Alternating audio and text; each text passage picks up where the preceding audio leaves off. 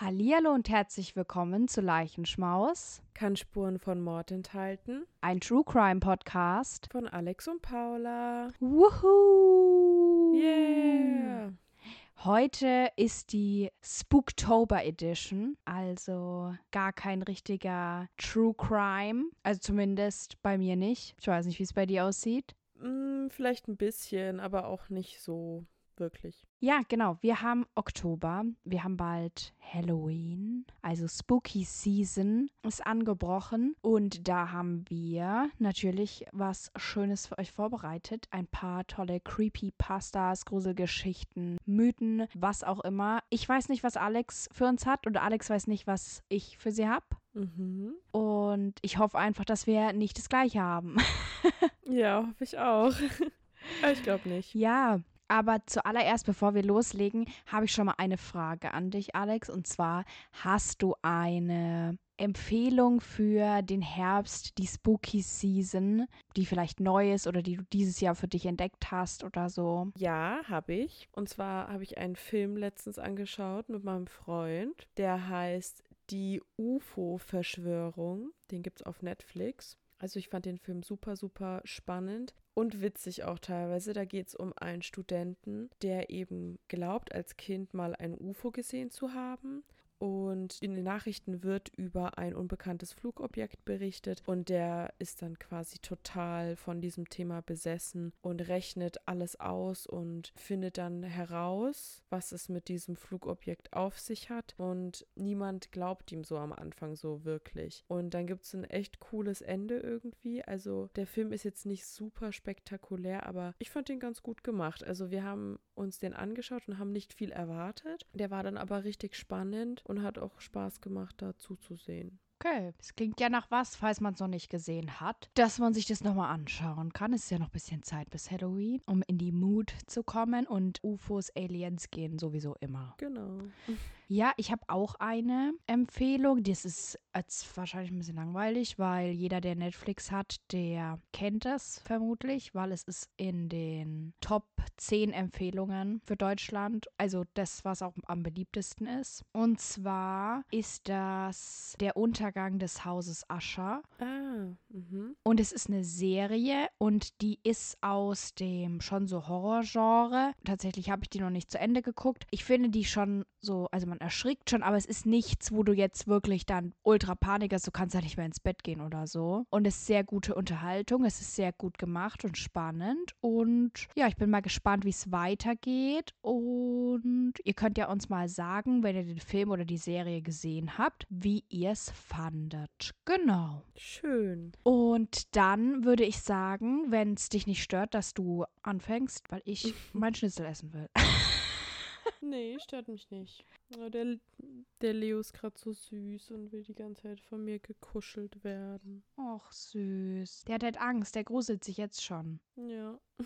Okay, dann lasse ich dir mal Okay. freie Bahn. Also, bei mir geht es jetzt in der ersten Geschichte um die Appalachen. Das ist ein Gebirge in Amerika. Ich glaube, das ist genau eine Gebirgskette und die ist schon super, super, super alt. Also da ist schon alles Mögliche passiert, kann man so sagen, weil die schon sehr lange existiert. Ja, also ich habe schon immer wieder Geschichten von den Appalachen gehört und ich erzähle euch jetzt mal, ich glaube ein oder zwei. Ich habe übrigens die Geschichte auf Reddit gefunden und habe sie dann quasi übersetzt. Die Geschichte heißt Besucht nicht die Appalachen. Ich verwende den Begriff Skinwalker nicht gerne, um die Höllenbrut zu beschreiben, die in den Appalachen umherzieht. Ich sage das, weil die einzigen Leute, die an Skinwalker glauben, diejenigen sind, die sie tatsächlich gesehen haben. Ich habe bis vor etwa zwei Wochen ganz sicher nicht an so etwas geglaubt. Die Appalachen waren schon immer ein Ort gewesen, den ich besuchen wollte. Die Bilder auf Google haben mir gereicht. Der Ort ist verdammt schön. Ich hatte ein paar Geschichten über Skinwalker gehört, die nachts durch die Berge streifen, was die Sache nur noch interessanter machte. Also Sparte ich etwas Geld, mietete eine Hütte und flog hierher, um das Leben in den Bergen ein paar Wochen lang zu genießen. Die ersten paar Tage waren völlig normal. Ich hatte mich eingewöhnt und fühlte mich völlig wohl. Ich kann mich nur daran erinnern, dass ich in den ersten drei oder vier Tagen einige Wanderungen in der Umgebung unternommen hatte. Am fünften Tag ging dann alles den Bach runter. Die Hütte, die ich gemietet hatte, hatte zwei große Flutlichter, die auf den Hinterhof gerichtet waren. Jede Nacht lief ein Kojote an meiner Hütte vorbei und schaltete die Lichter an. Ich dachte mir nichts dabei. Ehrlich gesagt war es irgendwie niedlich. In der fünften Nacht meines Aufenthalts saß ich im Wohnzimmer und sah Satellitenfernsehen. Aus dem Augenwinkel sah ich, wie das Flutlicht anging.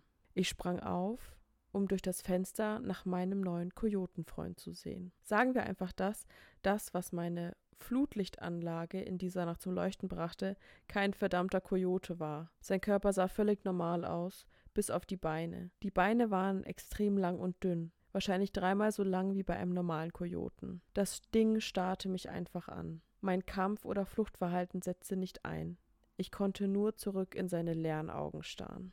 Dann stieß diese verdammte Kreatur den lautesten und markerschütterndsten Schrei aus, den ich je gehört habe, und kam noch näher an das Fenster heran. Ich drehte mich um, um mein Handy zu holen, damit ich die Polizei rufen konnte. Als ich zur Couch ging, ging das Flutlicht aus. Der sanfte Schein des alten Fernsehers war das einzige, was das Wohnzimmer erhellte. Ich schnappte mir mein Telefon und sprintete die Treppe hinauf in mein Zimmer. Mein erster Instinkt war, mich im Schrank zu verstecken, also tat ich genau das. Die Schranktüren hatten kleine Schlitze, so dass ich irgendwie sehen konnte, was draußen vor sich ging. Ich nahm mein Telefon und versuchte die Polizei anzurufen. Allerdings gab es ein kleines Problem. Mein Telefon war verdammt nochmal tot. Etwa zu diesem Zeitpunkt hörte ich ein Klopfen an meiner Haustür. Das Klopfen dauerte gefühlt eine Stunde lang. Ich hatte wirklich keine Ahnung, was ich tun sollte. Also saß ich einfach da und hoffte, dass es aufhören würde. Es hörte schließlich auf, aber kurz darauf hörte ich, wie die Tür geöffnet wurde. Sie ging einfach auf. Ich begann zu weinen. Ich hörte leise Schritte, die lauter und schneller wurden, als sie die Treppe hinaufging. Schließlich gelangte es in mein Zimmer. Ich war sicher, dass ich tot war. Ich hörte, wie es Schubladen öffnete und an meiner Bettwäsche herumspielte. Ich spähte durch einen der Schlitze in der Tür, konnte aber nichts sehen. Das war so lange, bis die Kreatur ihr ekelhaftes, verwesendes Gesicht direkt an die Tür drückte. Es atmete atmete so laut, dass es mir in den Ohren wehtat. Ich drückte mich in eine Ecke zurück und benutzte eine meiner Jacken, um mich zu bedecken. Das war meine letzte Möglichkeit. Ich weiß nicht, wie lange ich dort saß, aber es kam mir wie eine Ewigkeit vor. Schließlich lugte ich hinter meiner Jacke hervor und sah, dass Licht durch die Türen kam. Ich stand auf und schaute hinaus. Es war ein heller Tag. Ich konnte die Kreatur nicht mehr hören. Ich nehme an, dass es durch das Sonnenlicht erschreckt wurde und wegging. Ich öffnete langsam meine Schranktür, Endlich war alles sicher. Und dann hat die Person noch dazu geschrieben in dem Reddit-Post, unnötig zu erwähnen, dass ich da rauskam und nie wieder zurückgehen werde. Ich will nicht zu einem Therapeuten gehen, weil die mir nicht glauben würden. Sie würden mich für verrückt halten. Vielleicht bin ich verrückt, ich weiß es nicht. Ich weiß nur, dass die Einheimischen in den Appalachen nicht lügen, wenn sie über diese Dinge sprechen. Genau, das war meine erste Story. Also, ich habe schon von dem Phänomen Skinwalker gehört und ich glaube, dass es auch eine Folge von Stimmen im Kopf dazu gibt. Ich könnte es jetzt aber nicht beschwören gerade. Auf jeden Fall habe ich aber nicht so viel Ahnung davon. Oh mein Gott, ich habe es gerade gegoogelt. Es war ein Fehler. Kannst du uns erklären, was ein Skinwalker ist? Genau, warte, hier, hier steht Skinwalker, auch Skin Switcher genannt, ist die Bezeichnung eines mythischen Wesens, vornehmlich der Navajo-Folklore. Die Navajo selbst nennen das Wesen in ihrer Sprache Yenaldushi oder Naldlushi. Der Überlieferung nach ist es eine Hexe oder ein abtrünniger Schamane, der sich Tier- oder gar Menschenhaut überstreift. Skinwalker beherrschen die Kunst des Gestaltwandelns und sollen kannibalistisch geneigt sein. Sie sind auch anderen nordamerikanischen indigenen Völkern bekannt, zum Beispiel den Hopi. Genau. Ja, auf jeden Fall creepy. Ja. Und es gibt, glaube ich, sehr viele so Stories, vor allem auch auf Reddit zum Thema Skinwalker. Ja, voll. Und auch auf TikTok habe ich sowas jetzt auch schon ganz oft gehört, generell über die Appalachen. Immer wenn ich unter solchen Videos in, in die Kommentare schaue, steht da immer quasi als Einheimischer wird ihnen oft gesagt, wenn du was hörst hinter dir, dreh dich nicht um, renn nicht weg, sondern normal langsam und ignoriere es, weil ja, Okay. sonst kommt der Skinwalker dich holen. Okay, krass. Ja, ich habe gerade sogar gesehen, es gibt sogar eine, eine Serie, die heißt Das Geheimnis der Skinwalker Ranch. Kann ich nicht beurteilen, wie die ist. Also sie hat aber recht gute Rezensionen. Ist Reality-TV aus den USA. Ich denke, das muss man mögen, aber vielleicht ist es interesting. Ich weiß aber nicht, ob ich es mir angucken würde, weil ich finde es echt ein bisschen gruselig. Verstehe ich. Ja, meine Geschichte, die ich jetzt für euch habe, die ist von Creepypasta, der amerikanischen Version von Creepypasta Wiki. Genau, und die werden wir euch natürlich auch verlinken. Ich habe die dann einfach übersetzt. Meine Geschichte heißt Children's Playground. Ich war mit meiner Familie in eine neue Stadt gezogen. Diese war viel schöner, sauberer und ruhiger als die Stadt, in der wir zuvor gewohnt hatten. Nicht die Art von Stadt, bei der man erwarten würde, dass, dass etwas nicht stimmte. Es gab einen sehr großen öffentlichen Park direkt im Zentrum der kleinen Stadt. Dort gab es Schaukeln und Rutschen, um die labyrinthartige Tunnel angelegt waren, in denen Kinder sich verstecken konnten. Es gab sogar ein funktionierendes Karussell, das sich immer leicht zu drehen schien und die Kinder einlud, eine Fahrt auf der Wirbelplattform zu machen. Ich muss wirklich betonen, dass es eine ruhige und friedliche Stadt war. Die Art von Stadt, in der Kinder alleine das Haus verlassen konnten und den kurzen Weg zum Park gehen konnten. Von meinen Eltern hatte ich strenge Anweisungen erhalten, dass ich sofort nach Hause kommen sollte, sobald es dunkel wird. Mein Leben war wunderbar, zumindest bis zu diesem Tag. Es war ein Freitag. Ich weiß ganz sicher, dass es Freitag war, denn ich erinnere mich, mit einem breiten Grinsen im Gesicht nach Hause gekommen zu sein, da ich wusste, dass ich ab da zwei ganze Tage lang ununterbrochen spielen konnte. Ich tat, was ich immer tat. Ich warf meine Schultasche auf mein Bett und wurde von meiner Mutter belehrt, mich erstmal umzuziehen. In wenigen Minuten war ich bereit, in eine Welt voller Spaß einzutauchen. Nichts konnte mich mehr aufhalten. Die Tunnel auf dem Spielplatz waren mein Lieblingsort. Es war wirklich leicht, sich in ihnen zu verirren, was mir irgendwie großen Spaß machte. Meine einzigen beiden Freunde, Billy und Tom, waren ebenfalls in meiner Klasse und wir, wie viele Achtjährige, liebten jedes Spiel, das uns puren Nervenkitzel bescherte. Wir wollten Mörder spielen. Ich erwarte jetzt nicht, dass jemand dieses Spiel kennt. Wir haben es erfunden. Die Regeln waren sehr ähnlich zu denen von Verstecken. Außer dass, wenn der Suchende dich fand, er dich ermorden musste. Also nicht wirklich. Es war fast schon Winter an diesem Freitag, denn ich erinnere mich, dass mir leicht kalt war, als ich mich durch die Tunnel schlängelte, verzweifelt auf der Suche nach einem perfekten Versteck. Billy war der Suchende und Tom hatte sich hinter dem Karussell versteckt. Ich war also allein.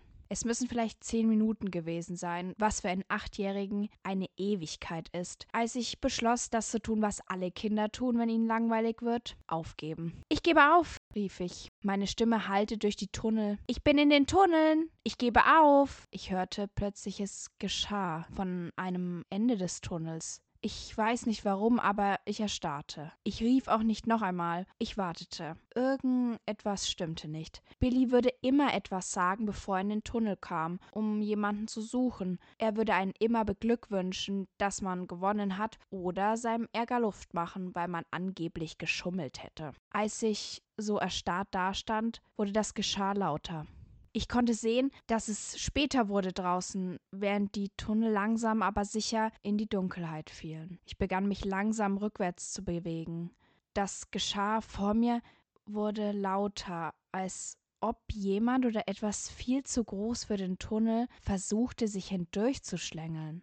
Komm heraus. Es ist Zeit, nach Hause zu gehen hallte eine sehr unheimliche Stimme durch den Tunnel. Es klang so, als spräche ein erwachsener Mann mit kleinen Kindern, so etwas höher. Das war definitiv falsch. Ich wäre sicher rausgekommen, wenn die Stimme draußen gewesen wäre, aber das war sie nicht. Sie war in den Tunneln. Warum sollte ein Erwachsener sich in die Tunnel zwängen? Während ich mich weiter und weiter zurückschob, tauchte das Gesicht eines alten Mannes in der Dunkelheit vor mir auf. Er hatte lichte Stellen auf dem Kopf und sah so aus, als hätte er sich in der letzten Woche nicht gewaschen. Ich konnte nicht sehen, was er trug, aber ich wusste, dass es abgetragene alte Kleidung war. Er hatte einen struppigen Bart, der mit Schmutz besprenkelt war.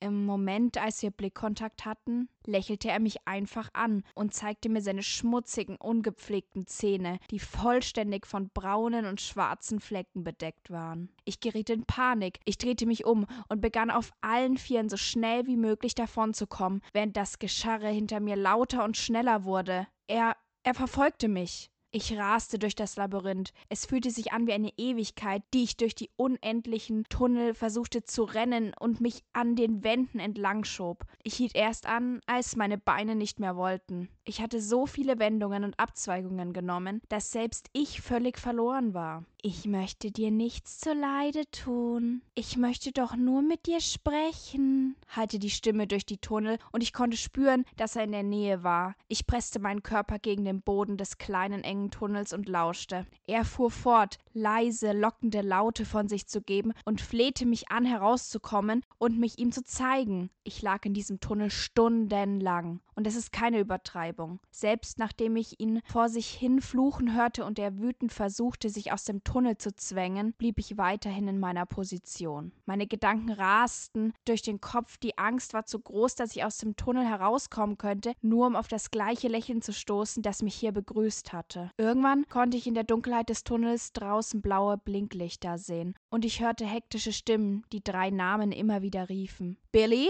Tom? Michael? Als ich meinen Namen hörte, beruhigte sich mein Herz langsam. Meine Eltern waren gekommen.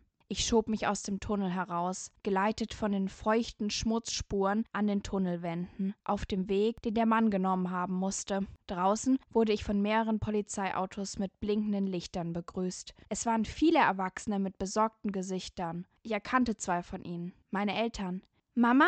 Papa? schrie ich, weinend, als ich auf sie zulief. Sie begannen zu weinen und liefen auch auf mich zu, hoben mich hoch und umarmten mich so fest, dass es sich anfühlte, als würde ich langsam erdrückt werden. Billy und Tom wurden an diesem Abend getötet. Ihre Leichen wurden später in einem naheliegenden Container gefunden, schwer misshandelt und verstümmelt. Was mir bis heute das Blut in den Adern gefrieren lässt, ist die Tatsache, dass in dem Tunnel nicht nur Dreck war, sondern auch Blut, das getrocknete Blut meiner Freunde. Nachdem er meine beiden Freunde brutal getötet hat und mir in die Augen schaute, lächelte er nur.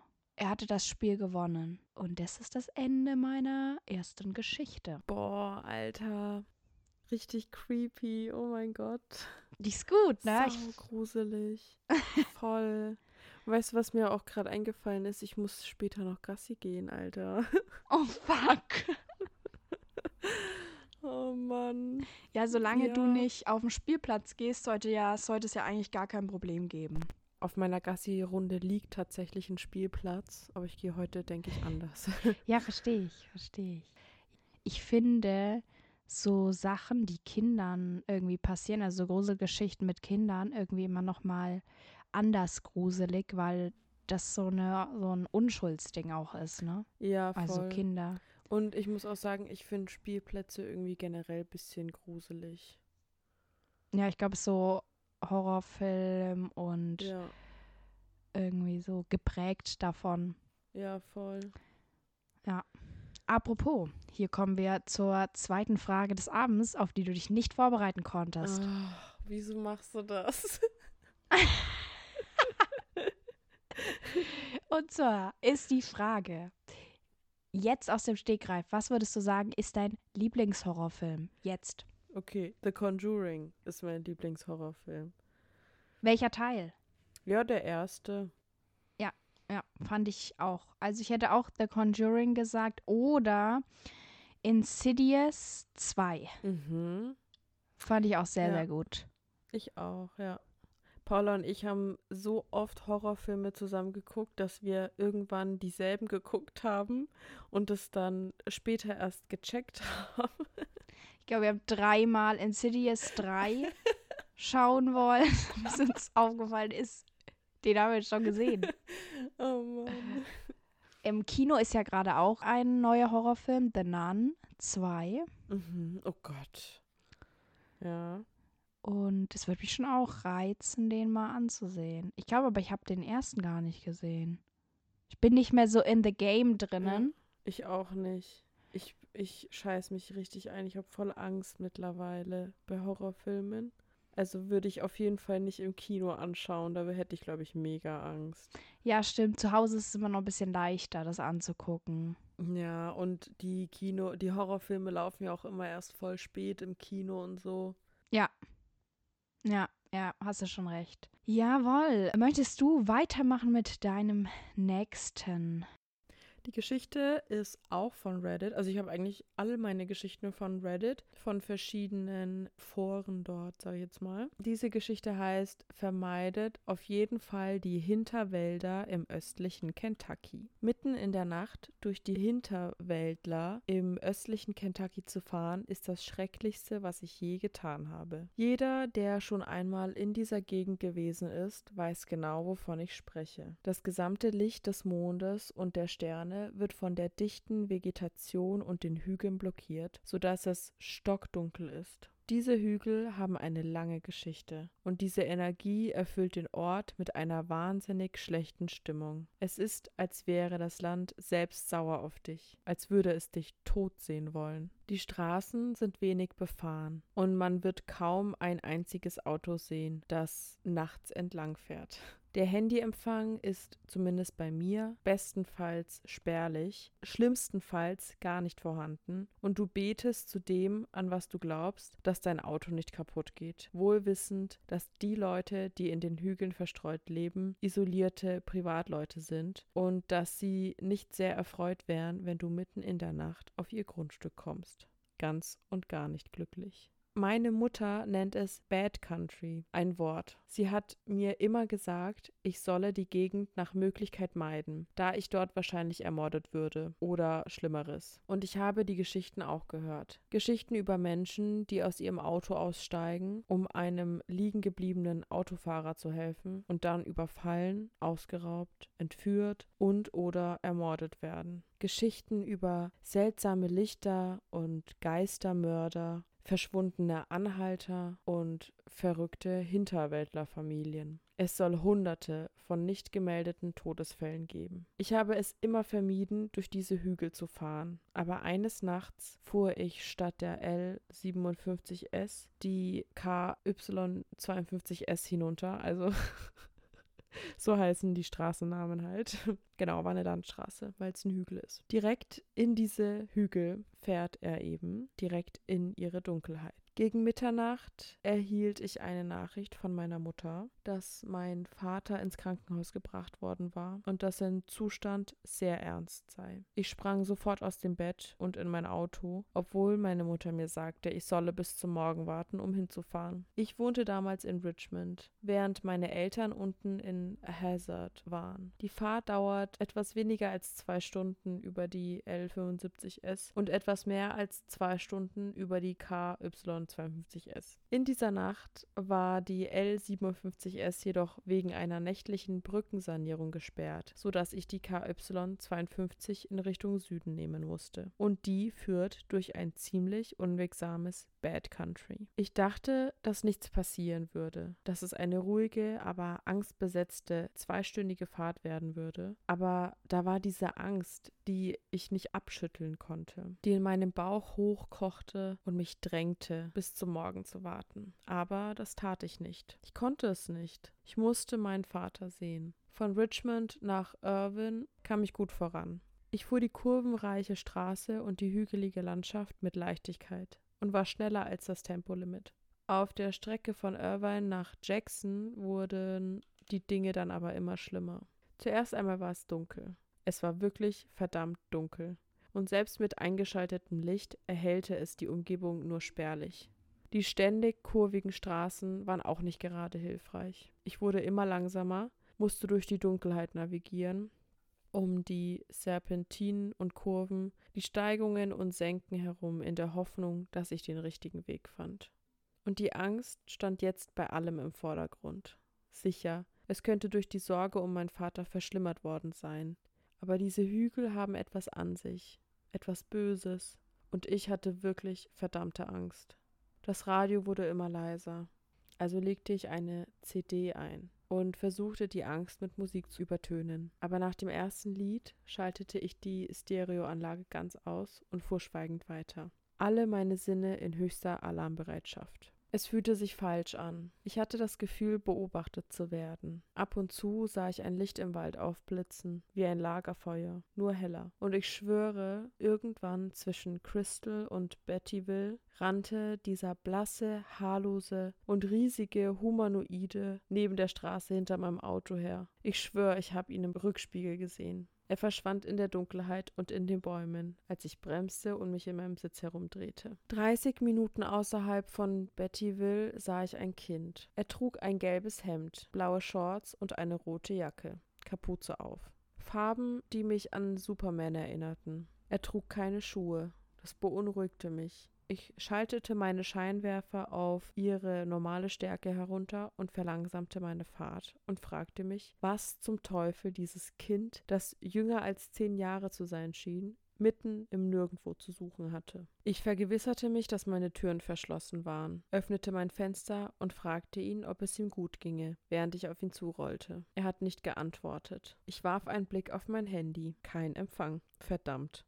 Ich fragte ihn noch einmal, ob es ihm gut ginge, und er sah schnell zu mir auf, so dass seine Kapuze herunterfiel. Er weinte. Ich wurde langsamer. Ich bremste ab, und er rannte sofort herbei, steckte seine schmutzigen Finger in den Spalt meines Fensters und hämmerte gegen die Tür. Er schrie irgendwas davon, dass sie ihn jagten und dass sie ihn von dem Monster fressen lassen würden und dass sie uns jetzt beobachteten und warteten, gleich hinter der Dunkelheit. Zu diesem Zeitpunkt flippte ich ernsthaft aus, und ich hätte auch schreien können. Ich versuchte mein Fenster hochzukurbeln, um den Jungen nicht zu verletzen, aber er ließ seinen Griff an meinem Fenster nicht los. Ich glaube, er wollte es einschlagen. Ein helles Licht blitzte uns an, und der Junge schrie noch lauter, ließ mein Auto los und rannte die Straße hinunter, zurück nach Bettyville und ich schäme mich zu sagen, dass ich abgehauen bin. Ich hatte Angst, dass ich sterben und ein weiteres Beispiel für diesen Hügel werden würde. In meinem Rückspiegel sah ich, wie drei Männer in Kapuzen auf die Straße liefen. Der Scheinwerfer, den einer von ihnen in der Hand hielt, war auf mein Auto gerichtet und traf den Spiegel in einem Winkel, der mich blendete. Aber es sah so aus, als würden die beiden anderen den Jungen verfolgen. Ich blinzelte, schaute zurück auf die Straße und raste wie ein Verrückter. Ich hielt in Jackson an und fuhr direkt zur Polizeiwache. Sache. Zwei Detectives und ein FBI-Agent, der zufällig in der Stadt war und mit einem Verbindungsmann arbeitete, hörten mir mit ernster Miene zu. Als ich fertig war, bedankte sich der FBI-Agent bei mir und erzählte mir, dass am Tag zuvor ein Kind aus einem Bibelcamp in der Nähe des Kentucky River verschwunden war und er deshalb in der Stadt war. Offenbar spielten der Junge und seine Freunde am helllichten Tag im Wald verstecken, als er einfach verschwand. Er trug gelbe, blaue und rote Kleidung, wie Superman. Das Seltsame ist, dass seine Schritte einfach aufhörten und seine Schuhe noch da waren. Es war, als ob er durch die Luft vom Boden abgehoben wäre. Es war unheimlich. Ein halbes Dutzend Polizeiautos mit doppelt so vielen Polizisten, der Agent und ein Such- und Rettungsteam wurden innerhalb von Minuten, nachdem ich berichtet hatte, was ich gesehen hatte, in die Gegend geschickt. Ich fuhr zu einem örtlichen Diner und blieb bis zum Morgen in Jackson, um dann nach Sonnenaufgang die etwa 40-minütige Fahrt nach Hazard anzutreten. Als meine Mutter erfuhr, warum ich so lange gebraucht hatte, um dorthin zu kommen, war sie außer sich vor Panik. Aber sie war auch froh, dass es mir gut ging und sagte mir, dass ich getan hatte, was ich tun musste musste, um zu überleben, dass ich mutig war und kein Feigling. Mein Vater hat sich schließlich vollständig erholt. Wenn ihr euch fragt, ob ich mich wie ein verdammter Feigling fühle, ob ich es bereue, den Jungen nicht in mein Auto gelassen zu haben, dann ist die Antwort ein klares Ja, das tue ich. Es verfolgt mich bis zum heutigen Tag. Aber ich weiß nicht, was passiert wäre, wenn ich noch länger dort geblieben wäre. Es wurde nie mehr eine Spur vom Kind gefunden. Ja, das war meine Story. Autofahren nachts eh schon ganz ja, schwierig. Grenzwertig, voll. Und dann auch noch so was Gruseliges. Oh, nee, da schüttelt es mich ein bisschen. Boah, ich habe immer voll Angst davor, dass wenn ich nachts Auto fahre, dass genau sowas passiert, dass ein Kind plötzlich dasteht oder eine Frau oder irgendwas, weil, ja, ich weiß nicht. Ja.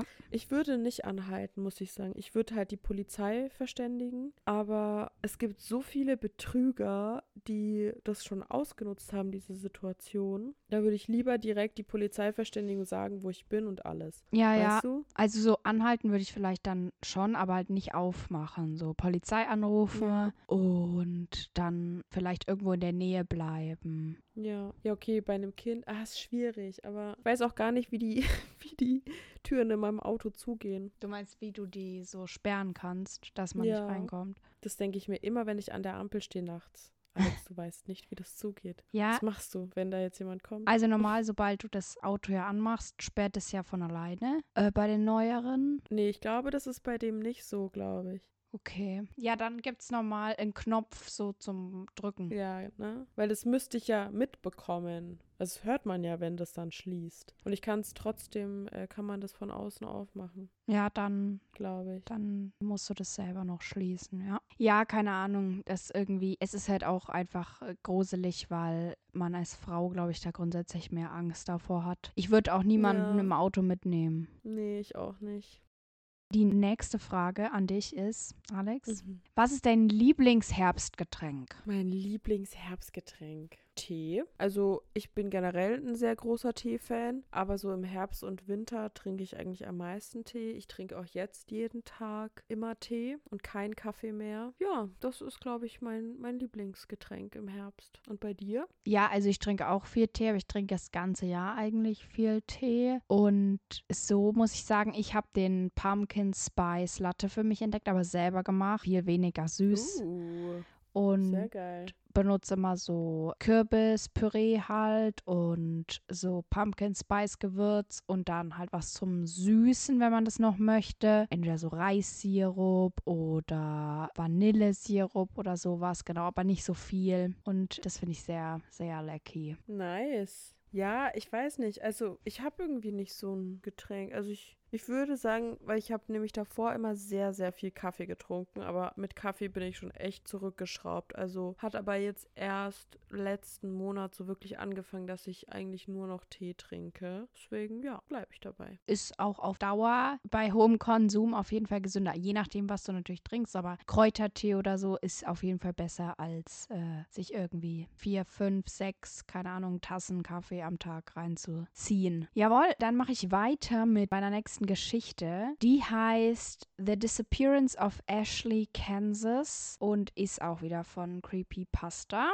Genau. Am 17. August 1952 um 3.28 Uhr morgens wurde ein Erdbeben der Stärke 7,9 vom United States Geological Survey in Kansas gemessen. Das Erdbeben selbst wurde im ganzen Bundesstaat und in den meisten Teilen des mittleren Westens gespürt. Das Epizentrum wurde direkt unter Ashley, Kansas festgestellt.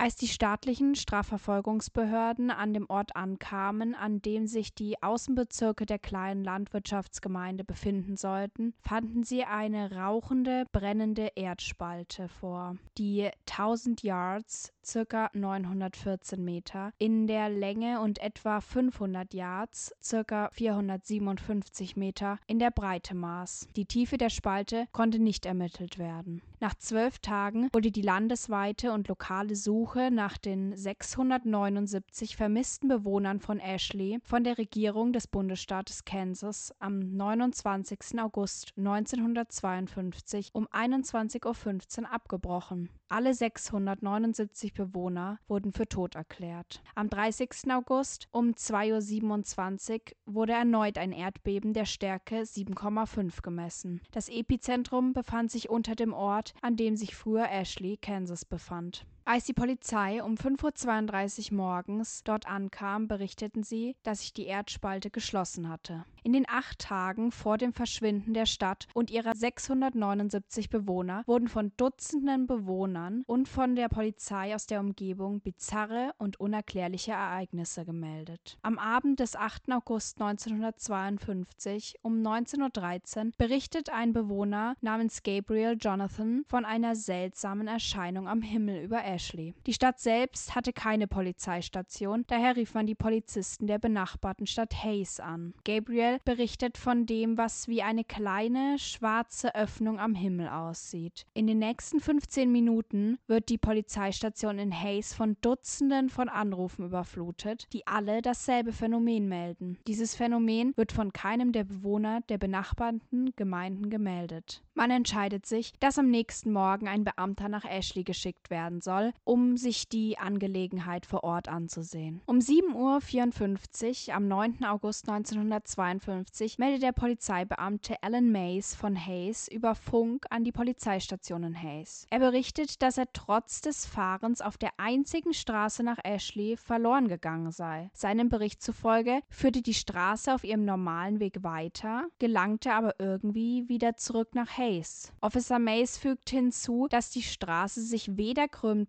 noch in irgendeine Richtung bog. Um 9.15 Uhr werden sieben der zehn Polizeiautos der Stadt losgeschickt, um die Situation genauer zu untersuchen. Und alle Mitglieder des Teams kommen zu demselben Schluss. Die einzige Straße, die nach Ashley führt, führt eben nicht nach Ashley, sondern zurück nach Hayes. Die Anrufe gehen in der Zeit weiterhin in die Polizeistation in Hayes ein. Alle melden, dass die schwarze Öffnung am Himmel weiter wächst. Allen Anrufern wird geraten, einfach drin zu bleiben und sich außerhalb nur im äußersten Notfall zu bewegen. Um 20.17 Uhr meldet Frau Elaine Cantor ihre Nachbarn Herrn und Frau Milton sowie ihre beiden Kinder Jeffrey und Brooke als vermisst. Nach Frau Cantors Wissen hatten die Miltons versucht, die Stadt in ihrem Familienauto früher am Abend zu verlassen. Sie kehrten jedoch nie zurück. Die Polizei aus Hayes hat aber nie ein Auto oder diese Personen auf der Einbahnstraße hinaufkommen sehen.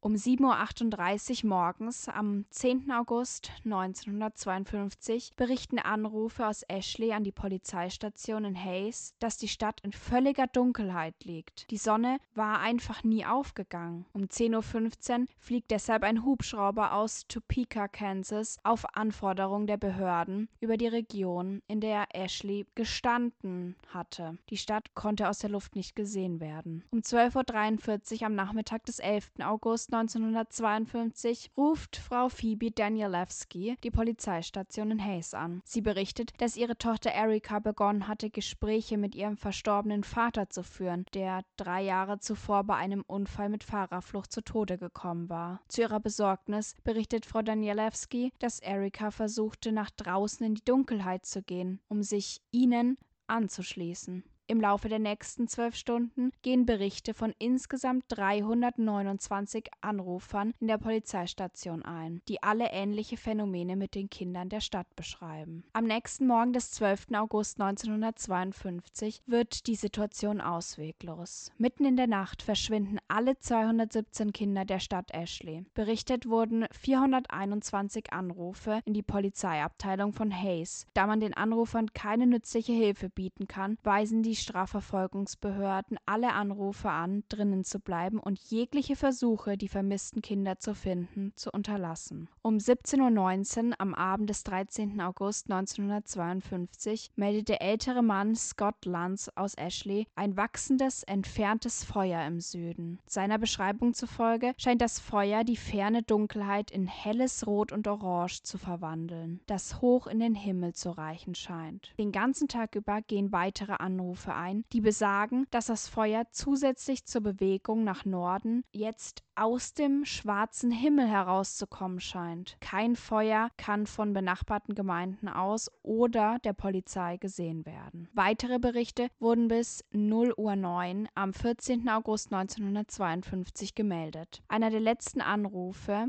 getätigt von einem Herrn Benjamin Endicott, berichtet, dass das Feuer am Himmel so intensiv geworden sei, dass es wie Tageslicht über der Stadt erscheint. Der Anruf endet abrupt aus dem Telefonanruf von Benjamin Sherman Endicott.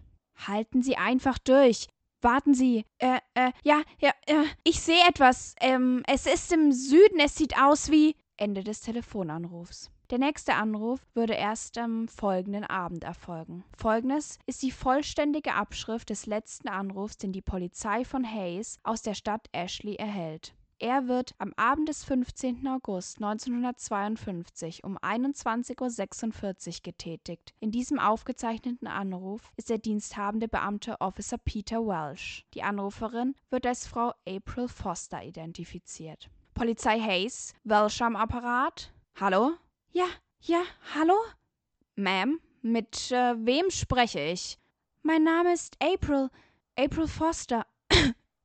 bitte, bitte helfen Sie mir. Ma'am, was ist passiert? Letzte Nacht sind Sie zurückgekommen. Ma'am, bitte beruhigen Sie sich. Letzte Nacht. Sie sind letzte Nacht zurückgekommen. Bitte beruhigen Sie sich und versuchen Sie sich deutlich auszudrücken. Was ist passiert? Wer ist zurückgekommen? Alle. Alle sind zurückgekommen. Alle? Sie sind. Sie sind alle im Feuer gekommen. Was meinen Sie denn mit alle? Mein Sohn. Ich, ich habe meinen Sohn letzte Nacht gesehen. Er ist gelaufen. Er ist die Straße entlang gelaufen. Er, er, er hat gebrannt. Jesus, er hat gebrannt! Ma'am, ich, äh, er ist letztes Jahr, er ist letztes Jahr gestorben. Ich, ich habe ihn alleine großgezogen. Es waren nur er und ich. Ich habe ihm immer gesagt, er soll auf die Autos aufpassen, wenn er Fahrrad fährt. Aber er wollte, er wollte einfach nicht hören. Ma'am, das, was Sie sagen, ergibt überhaupt keinen Sinn. Sie, Sie sagen, alle sind zurückgekommen? Hören Sie mir verdammt nochmal nicht zu. Alle, alle, die gestorben oder verschwunden sind, sie sind, sie sind alle zurück und sie, sie suchen uns. Er, er hat gesagt, Mama, Mama, mir geht's gut. Sie, sieh her, ich kann laufen. Wo bist du, Mama? Ich, ich will dich sehen. Ma'am, ähm, wo sind Sie denn jetzt? Sind Sie sicher? Können Sie sich verstecken? Ich, ich, ich verstecke mich. Genauso wie alle anderen. Wir, wir haben sie durch die Felder kommen sehen. Und einige Leute haben, haben ihnen die Türen geöffnet. Gott, das Geschrei. Ich, ich weiß nicht, was mit ihnen passiert ist. Aber ihre, ihre Häuser, sie sind in Brand geraten und sie, sie sind eingestürzt. Ich, ich habe meine Vorhänge zugezogen. Ich verstecke mich im Schrank. Miss Foster, ist alles in Ordnung? Ähm, geht es Ihnen sonst gut? Hallo? Miss Foster? Oh mein Gott. Ma'am? Etwas, etwas ist gerade hineingekommen. Bitte, bitte bleiben Sie so ruhig wie möglich. Machen Sie keinen Lärm. Mama, Mama, er ist, ist heimgekommen. Bleiben Sie absolut ruhig. Gehen Sie nicht weg. Mama, Mama, wo versteckst du dich? Ende des Telefonanrufs. Am folgenden Morgen um 6.55 Uhr treffen die Strafverfolgungsbehörden der Polizei von Hayes am Ort von Ashley ein. Eine rauchende, brennende Erdspalte war alles, was übrig geblieben war. Ende. Alter, crazy. Dieses Mama. Ich habe mir sehr viel Mühe gegeben. Ich hoffe, es war gut. Voll. Ich fand das voll gut. Das hast du echt gut gemacht. Also war richtig creepy. Oh mein Gott. Es war echt gruselig. ich habe gar keinen Bock, Gassi zu gehen. Ich bleibe gerne oh. dran währenddessen. Sehr gern. Aber ich gehe wahrscheinlich erst ein bisschen später. Nicht so wild. Ja, aber ich weiß gar nicht, was ich dazu sagen soll. Also voll die verrückte Geschichte. Was denkst du, waren diese Wesen, die gekommen sind? Also sie meint wohl damit, dass alle Menschen, die in den Jahren zuvor verschwunden sind und alle Kinder mit dem Feuer gekommen sind und sie geholt haben und dann ist die Stadt zerstört worden. Mm. Oh Mann, krass. so schwierig. Ich weiß nicht, was ich noch dazu sagen soll. Ja, ich glaube, manchmal muss man gar nichts sagen. Manchmal reicht es auch ja. einfach, die Geschichte zu hören. Ja. Da hast du recht. Jawohl. Okay, dann mache ich weiter, oder? War das deine letzte Geschichte? Ähm, ich hätte noch was im Petto, aber ich denke, das brauchen wir nicht. Okay, also weil die, die ich jetzt erzählen würde, wäre auch noch mal recht lang, aber sie endet irgendwie auch etwas positiv. Deswegen wäre das, denke ich, ein guter Abschluss. Das denke ich doch auch. Jawohl. Also so semi-positiv, sage ich jetzt mal, aber ja. Okay, Die letzte Geschichte heißt Der gebrochene Mann. Neben der alten Landstraße führt ein Pfad durch den Wald. Er führt hinüber zu dem, was hier als Innenstadt durchgeht. Der Weg selbst ist nichts Besonderes, nur ein paar Holzbretter, die die Ränder markieren, und gelegentlich ein Schild, das an die Bäume genagelt ist und die Leute davor warnt, den Weg zu verlassen. Da draußen gibt es Sümpfe und all die Tiere, die dort zu Hause sind. Und ein falscher Schritt könnte dazu führen, dass man von etwas gefressen wird. Aber es sind nicht die Alligatoren oder Schlangen, die die Leute davon abhalten, durch den Wald zu gehen. Die Stalkers Road ist hier in der Gegend sehr bekannt. Alle, die ihn je befahren haben, sagen dasselbe. Sie fühlen sich beobachtet, wenn sie ihn benutzen, verfolgt. Einige haben gesagt, sie hätten Schritte gehört, die über ihre Schultern durch die Bäume geschlichen sind, aber das ist meistens nur Ausschmückung. Jeder weiß, dass der gebrochene Mann still ist. Du sollst ihn niemals anerkennen. Sieh ihn nicht einmal an. Du wirst wissen, dass er da ist, auch wenn du nicht hinsiehst. Alle Haare auf deinen Armen werden dir zu Berge stehen. Dein Nacken wird kribbeln, dein Herz wird härter und schneller schlagen. Dir wird danach sein, wegzulaufen aber der gebrochene Mann mag es nicht, wenn du wegläufst. Nur wenige haben sich getraut, ihn zu sehen. Daher sind die Berichte spärlich und verstreut. Manche sagen, seine Haut sei schwarz wie Kohle. Andere, sie sei karmesinrot, gestreift und glänze. Er ist riesig, größer als ein Mann es sein sollte, und seine Arme sind lang und krumm, gebrochen. Trotzdem schleppt er einen Ast wie einen Knüppel hinter sich her. Am schlimmsten ist sein Kopf, der auf einer Bahre zur Seite hängt. Diejenigen, die die Chance ergriffen haben, sagen, dass er einen knorrigen Finger an seine Lippe presst, wenn er sieht, dass man ihn ansieht. Ruhig. Die Geschichte vom geisterhaften, gebrochenen Mann ist mehr als eine Legende. Sie ist eine Tatsache.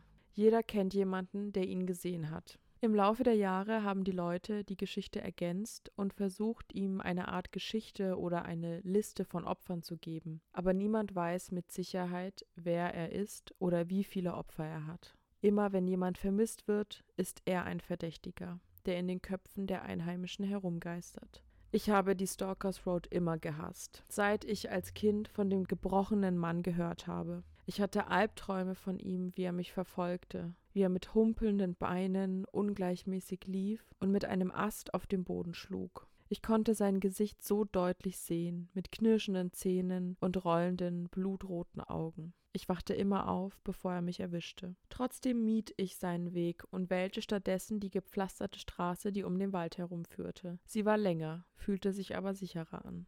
In meinen jüngeren Jahren wurde ich dafür gehänselt, aber wenn ich gefragt wurde, wollte auch keiner meiner Freunde einen Fuß auf den Spukpfad setzen. Als ich älter wurde, hatte sich der Aberglaube so sehr verfestigt, dass ich mich einfach weiter davon fernhielt. Als ich 19 Jahre alt war, verschwand Darla Shirley. Man hatte sie zuletzt gesehen, als sie in Richtung Stalkers Road ging. Die Polizei leitete am nächsten Tag eine Untersuchung ein, einschließlich einer Suche, die vom Bach im Norden bis zur Lancashire Farm reichte. Während alle mitmachten und hofften, dass sie die Highschool-Schülerin finden würden, herrschte in der Gemeinde kalter Zweifel. Es war eine kleine Stadt, weit weg von allem. Es gab nicht viele Orte, an denen ein Mädchen verschwinden konnte. In düsteren Situationen wie dieser versuchte man realistisch zu bleiben. Es war möglich, dass sie weggelaufen war, obwohl diejenigen, die sie kannten, betonten, dass sie ein glückliches Leben zusammen hatte. Die dunklere Möglichkeit war, dass sie von jemandem auf der Durchreise entführt worden war oder noch schlimmer, von einem von uns. Aber es gab noch eine dritte Möglichkeit, die niemand laut aussprechen wollte, um die Situation nicht auf die leichte Schulter zu nehmen. Sie wurde im Flüsterton hinter vorgehaltener Hand und niemals in Hörweite ihrer verzweifelten Familie vorgeschlagen. Der gebrochene Mann. Das mag für Leute, die nicht in dieser Gegend aufgewachsen sind, albern klingen, aber für uns war es genauso ernst wie die anderen. Nach dem Verschwinden des Mädchens Shirley waren die Eltern in höchster Alarmbereitschaft. Sie gaben die üblichen Warnungen aus, Fremde zu meiden und einem Erwachsenen zu sagen, wo sie sich aufhalten würden. Aber selbst die Skeptiker fügten noch eine weitere hinzu, die speziell für unsere Gegend galt. Geht nicht die Stalkers Road hinunter. Die meisten hörten zu. Ich wollte das auch tun. Aber die Dinge entwickeln sich nicht immer so, wie sie sollten. In jenem Jahr arbeitete ich Vollzeit in einem Lebensmittelladen auf der Main Street. Ich hatte die Highschool abgeschlossen, aber noch nicht gewusst, wie es weitergehen sollte. Also verdiente ich ein bisschen Geld und versuchte mich zurechtzufinden. Meistens arbeitete ich in der Schlussschicht. Das heißt, ich ging um 1 Uhr nachmittags hinunter und schloss kurz nach 9 Uhr abends ab. Es war ein angenehmer kleiner Spaziergang, der an einem guten Tag nur etwa 20 Minuten dauerte. Und ich ließ meinen Walkman von Tür zu Tür laufen. Gelegentlich begegnete ich auf meinem Weg einem Nachbarn, aber meistens war es ruhig und ich wurde nicht gestört. Es war an einem Sonntag, als ein Auto neben mir anhielt. Ich ignorierte es zunächst, aber es fuhr langsam neben mir her, so dass ich hinübersah. Ein Mann mit einer großen Pilotensonnenbrille lehnte sich über den Beifahrersitz, eine Hand ganz lässig über das Lenkrad gelegt. Ich erkannte ihn nicht und behielt einen neutralen Gesichtsausdruck bei, der an Irritation über seine Unterbrechung grenzte. Er lächelte und deutete auf sein Ohr so dass ich annahm, er wollte mich etwas fragen, und ich schob meinen Kopfhörer gerade so weit zurück, dass ich ihn hören konnte. Bist du sicher, dass du hier alleine rausgehen solltest? fragte er. Ich zuckte mit den Schultern. Es war ein bewölkter Tag, aber nichts, was nach Regen aussah. Alle sind ziemlich aufgeregt wegen des vermissten Mädchens. Es scheint nicht sicher für dich zu sein, allein auf der Straße. Es geht mir gut, sagte ich, kein Lächeln, kein Ausweichen, um den Eindruck zu erwecken, dass es noch mehr Gesprächsstoff gäbe. Kein Aufhören. Er verstand die Andeutung nicht. Gehst du in die Stadt? Ich könnte dich mitnehmen. Nein. Sind Sie sicher? Es ist kein Problem. Ich fahre auch in diese Richtung. Sicher. Wie du willst, Mädel. Ich war erleichterter, als ich erwartet hatte, als er vorbeiging und um die Kurve fuhr. Seufzend setzte ich meine Kopfhörer wieder auf und beschleunigte das Tempo ein wenig, weil ich mich ausnahmsweise mal ein bisschen auf die Arbeit freute. Sein Auto stand am Straßenrand, als ich um die Kurve kam. Er stand dahinter, an den Kofferraum gelehnt, die Arme vor der Brust verschränkt. Die Eile in meinem Schritt stotterte. Weißt du, ich habe einfach kein gutes Gefühl dabei, dich hier draußen so stehen zu lassen. Komm schon, steig ein. Ich blieb stehen und das Getriebe in meinem Kopf setzte sich mit einem nervösen Ruck in Gang. Zwischen uns war nur die offene Straße. Auf der einen Seite ein leeres Feld und auf der anderen Seite die Einfahrt zur Stalkers Road. Was ist los, Mädel? Du siehst nervös aus. Er machte einen Schritt auf mich zu. Bevor ich bemerkte, dass sich meine Beine bewegten, war ich schon weg. Den kleinen Abhang hinunter und in den Wald hinein.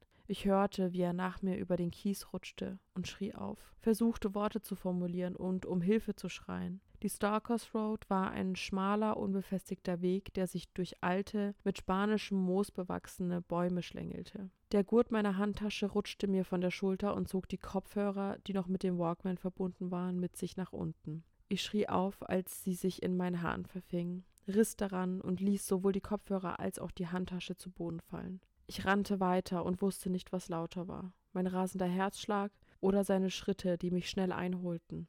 Aus dem Augenwinkel nahm ich eine dunkle Gestalt wahr, die sich zwischen den Bäumen bewegte. Und dann sah ich nur noch, wie der Boden auf mich zustürzte. Der Mann hatte sich auf mich gestürzt, so dass wir beide stürzten.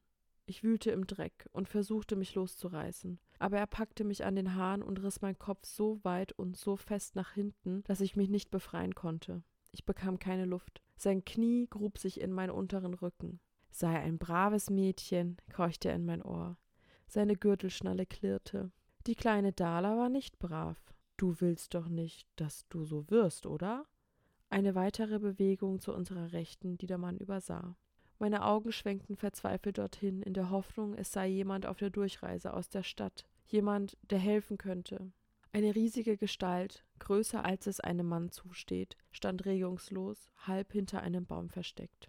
Schwarze Haut, gespalten von tiefem, feuchtem Rot, dicke Arme, die in unmöglichen Winkeln nach außen gedreht waren, ein haarloser Kopf, der schief nach links geneigt war.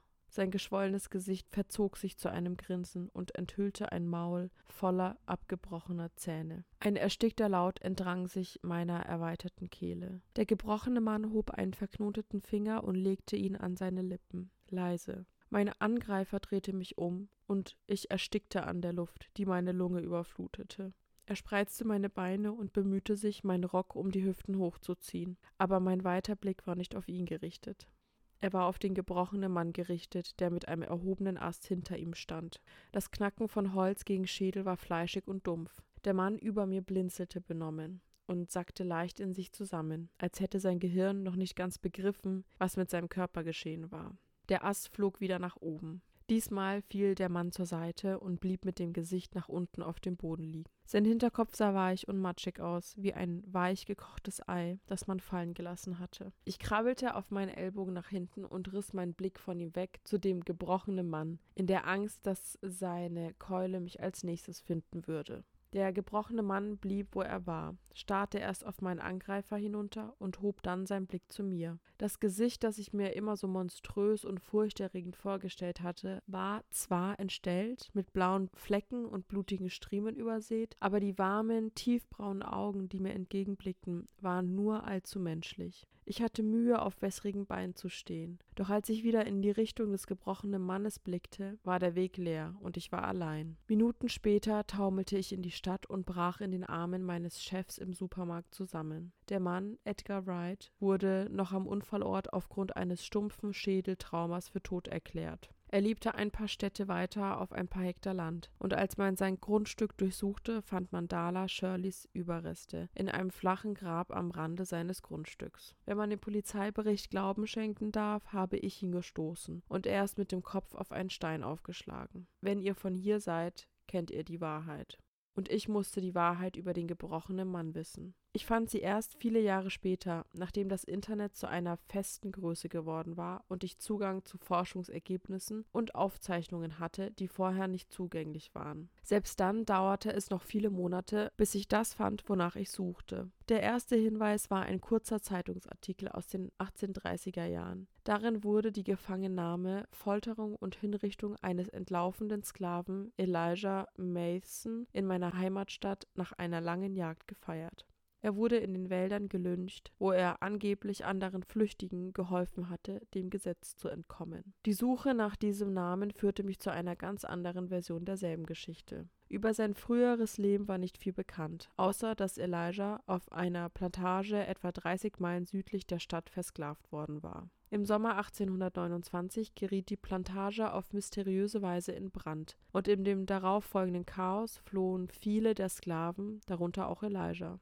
Er führte die Gruppe durch die Wildnis, bis sie eine Farm entdeckten, die als Haltestelle der Underground Railroad gekennzeichnet war. Die Besitzer gewährten ihnen Unterschlupf und trafen Vorkehrungen, damit sie zur nächsten Station weiterziehen konnten. Doch Elijah entschied sich zu bleiben. Trotz der Nähe zu seiner ehemaligen Plantage und der ständigen Gefahr, entdeckt zu werden, begann Elijah als Mitglied der Railroad zu arbeiten. Er begegnete Gruppen in den Wäldern und brachte sie in Sicherheit. Er hielt einen kleinen Abstand zu ihnen, ging neben ihnen her, ließ aber immer Bäume zwischen ihnen. Sollte jemand auf sie stoßen, würde er sich so sehr auf die Gruppe konzentrieren, dass er sie übersehen würde. Wenn jemand versuchte, ihn während der Fahrt zwischen den Stationen anzusprechen, antwortete er nur mit einem Finger an den Lippen. Er führte mehr als 50 Männer und Frauen und Kinder durch seinen Teil der Eisenbahnstrecke ein Waldstück, das später meine Stadt werden sollte, und einen kleinen Pfad, der als Stalkers Road bekannt war. Im Februar 1830 wurde die Station, mit der Elijah zusammenarbeitete, verraten, was zu einem Überfall auf das Farmhaus durch den Plantagenbesitzer und seine Männer führte.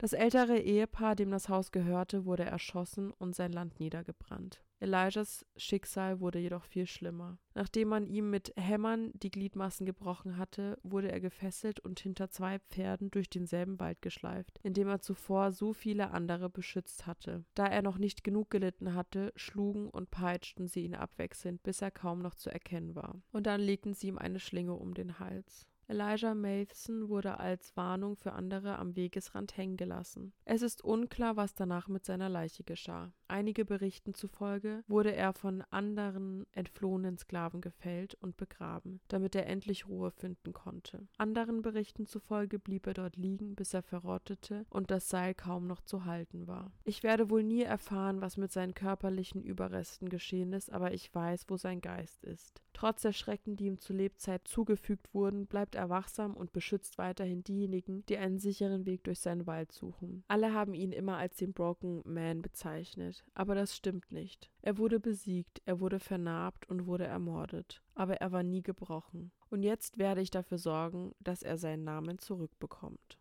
Das war's. Das ist tatsächlich eine sehr süße Geschichte irgendwie. Also, es ist natürlich trotzdem Ja. was, was Schreckliches, aber es ist diesmal nicht ein böses Wesen irgendwie, sondern das ist was Gutes, ein guter Geist. Ja, genau. Also auch eine schreckliche Geschichte dahinter, aber irgendwie hat es ja am Ende doch fast ein Happy End gehabt.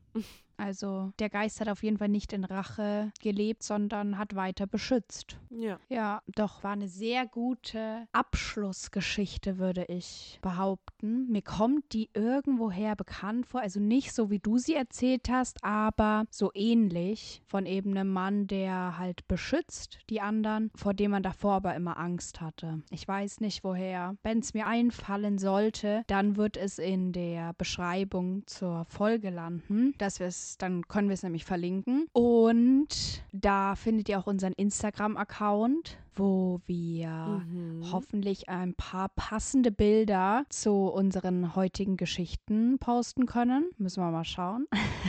Und genau, dann könnt ihr uns nämlich auch mal mitteilen, was eure Lieblingshorrorfilme sind, was ihr für Empfehlungen habt. Wie gesagt, wie findet ihr den Film und die Serie, die wir empfohlen haben? Hat irgendwer von euch eine Gruselgeschichte im Petto? Genau, genau. Ich habe letztens auch schon mal gefragt, aber ich konnte das irgendwie nicht posten, die Antworten. Also gerne auch nochmal schreiben, was ihr für Gruselgeschichten kennt oder mögt oder für Creepypastas, was auch immer. Ja, Oder persönliche Erfahrungen? Stimmt, stimmt. Da haben wir letztes Jahr drüber geredet auch. Also wer die Folge noch nicht gehört hat, sollte sie sich auf jeden Fall anhören. Da plaudert Alex ein bisschen aus dem Nähkästchen. Ja. Und ich würde mal sagen, ich hoffe, ihr konntet euch ein bisschen gruseln und freut euch schon auf den November und die Novemberfolgen. Die werden nicht mehr so gruselig, aber auf jeden Fall sehr hart. Und ich hoffe, ihr habt ein ganz wunderbares Halloween, eine tolle Nacht des Grusels und vielleicht auch ein bisschen Trick or Treat. Ihr könnt euch selber beschenken mit ein bisschen Süßigkeiten. Ja, und damit will ich mich verabschieden und wünsche euch eine gute, gruselige Nacht. Tschüss. Ciao.